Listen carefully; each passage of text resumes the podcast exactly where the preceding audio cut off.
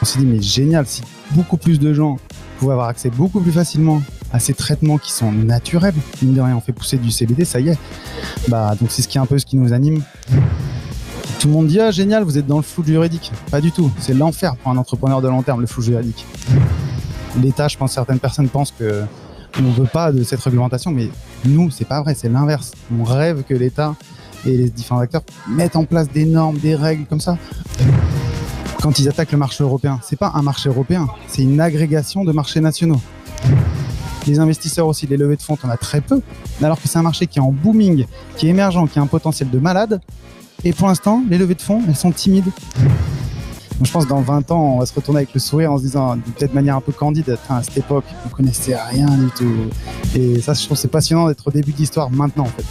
Parlons Cana, le podcast des acteurs du cannabis légal vous donne rendez-vous bientôt avec un nouvel invité.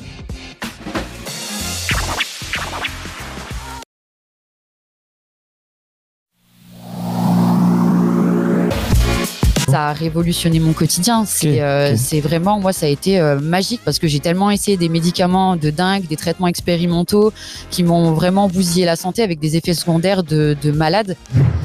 Vous savez pas ce que c'est pour quelqu'un qui souffre depuis très très longtemps. C'est vraiment euh, un apaisement de dingue. Le souci, c'est que beaucoup pensent que le CBD, il faut le diaboliser comme le cannabis dont tout le monde parle. Sauf que finalement, dans le cannabis, la seule molécule qui peut poser problème à un certain niveau, c'est vraiment le THC. Il faut pas avoir peur du THC parce que beaucoup euh, de vendeurs aussi font un petit peu peur aux clients avec le THC alors que finalement il est hyper important. Ce n'est pas un remède miracle, ça ne va pas les soigner, ça ne remplace pas un traitement médicamenteux, mais ça accompagne et c'est un allié vraiment de taille et euh, ça peut être vraiment une solution pour beaucoup, beaucoup de personnes.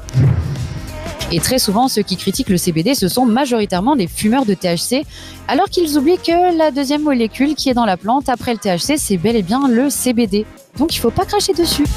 Parlons Cana, le podcast des acteurs du cannabis légal vous donne rendez-vous bientôt avec un nouvel invité.